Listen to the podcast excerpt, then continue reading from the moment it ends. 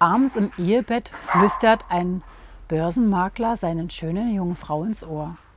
Die Aktien steigen, der Kurs ist fest, sie regelt sich. Nein, die Börse bleibt heute geschlossen. Missmutig dreht er sich auf die Seite, aber seine Frau lässt sich die Sache noch einmal durch den Kopf gehen und sagt dann, Schatz, die Börse hat ihre Pforten doch nicht geöffnet. Ich nehme die Aktien zu Höchstwert. Zu spät, knurrte der Makler. Ich habe sie schon unter der Hand verschleudert.